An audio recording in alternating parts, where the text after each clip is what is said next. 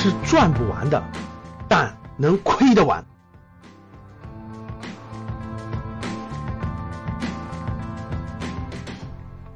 我在六月底的时候啊，离开北京，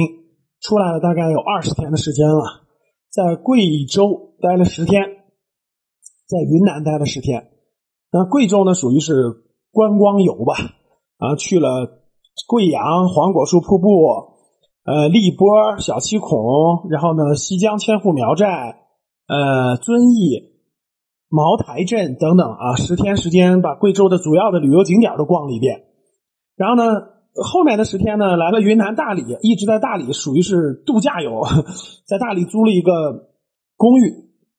啊，住在大理住了十天左右。那我谈谈我呃这趟出行的感受啊，最核心呢就是围绕咱们国内经济的这种韧性啊。出来这么二十天呢，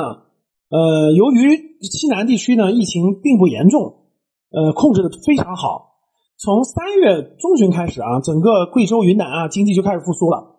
我到的所有的地方呢，呃，各个该建筑的那个房地产的，就是那个工地啊，都在建设啊，建设非常繁华，装修的、建设的。在贵州的时候呢，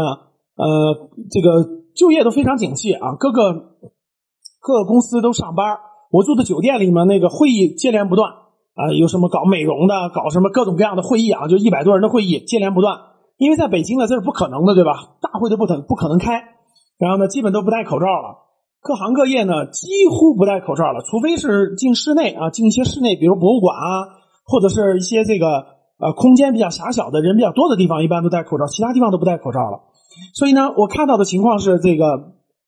各行各业吧都非常都是那个欣欣向荣的啊，非常忙碌，车车来车往，堵车，然后呢，这个。呃，各个行业都这个这个可以说欣欣向荣吧。相对来说呢，可能是餐饮和旅游还稍有点弱。呃，虽然稍有点弱啊，我们在贵州的这个，由于贵州搞的政策是，呃，一直到七月三十一号门票都是免费的，所以呢，这个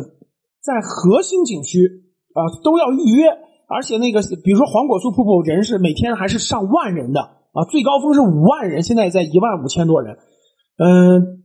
后来到了这个全国放开跨境旅游以后呢，真是人人数就更多了，所以呢，我觉得这个经济的底气十足吧。在大理呢，这个各行各业也是一样的，虽然旅游还没有恢复到这个最大旺季啊，就除了旅游啊、电影院啊、呃，餐饮还没有恢复到最高这个这个旺季之外，其他各行各业我觉得都很繁忙，大家这个上下班的这个堵车情况也好，大家各行各业的这个，比如说我们去各个市场。市场里里面非常这个这个繁荣，人特别多，包括我们的也路过一些其他，比如说这个一些市市场啊，比如家具市场啊、装修市场啊等等啊，基本上恢复的非常好，所以可以感受到，呃，中国的西南地区的哈两个大城市呢，可以感受到这种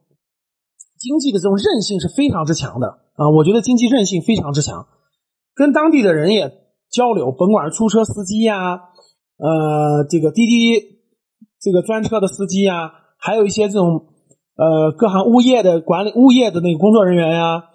呃环卫人员呀，包括这个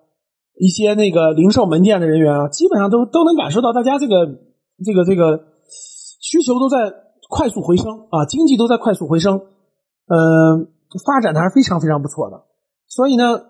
经中国经济的这种韧性啊，在我们平常就能感受得到啊，就能感受得到。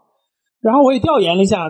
遇到的人都问问，最近由于疫情是不是有失业的呀，或者说这种找工作困难呀？没有啊，基本上反馈就是在西南地区呢，工资不高啊，像贵州啊、云南啊，基本工资不高啊，三四千块钱为主吧，普通工作啊，三四千块为主。但是呢，并不愁就业，就并不是说你找不到工作了，你只要肯干啊，甭管是做。这个快递啊、外卖啊，还是你做一些普通工作，都是很容易找到工作的，不存在这种失业，说是想找工作找不到工作的情况。呃，很多地方都在招聘，我们都能看到很多都在招聘。呃，这个这个可以说吧，中国经济的韧性是，我觉得是一览无余的展现出来了。只要中国经济的韧性在，我觉得优秀的行业里面的龙头公司的这种业绩就有支撑。这些公司业绩有支撑，它的股价就有支撑，对吧？它每年的分红就可以保障。所以各位，我觉得通过西南地区啊，像贵阳啊、像大理这样的城市的一个考察，我觉得对中国经济的这种韧性是信心十足的。我觉得大家可以更有信心，对中国的资本市场也更有信心，这是我们的底气啊，这是我们的底气。只有这样了，我觉得这个这个才有每年的分红才能保障，股价的上涨才有保障，这才是牛市的根基啊！中国经济的持续成长。才是资本市场的根基。今天的节目就到这里吧。如果你想系统学习财商知识，提升自己的理财能力，领取免费学习的课件，请添加格局班主任五幺五八八六六二幺。我们下期见。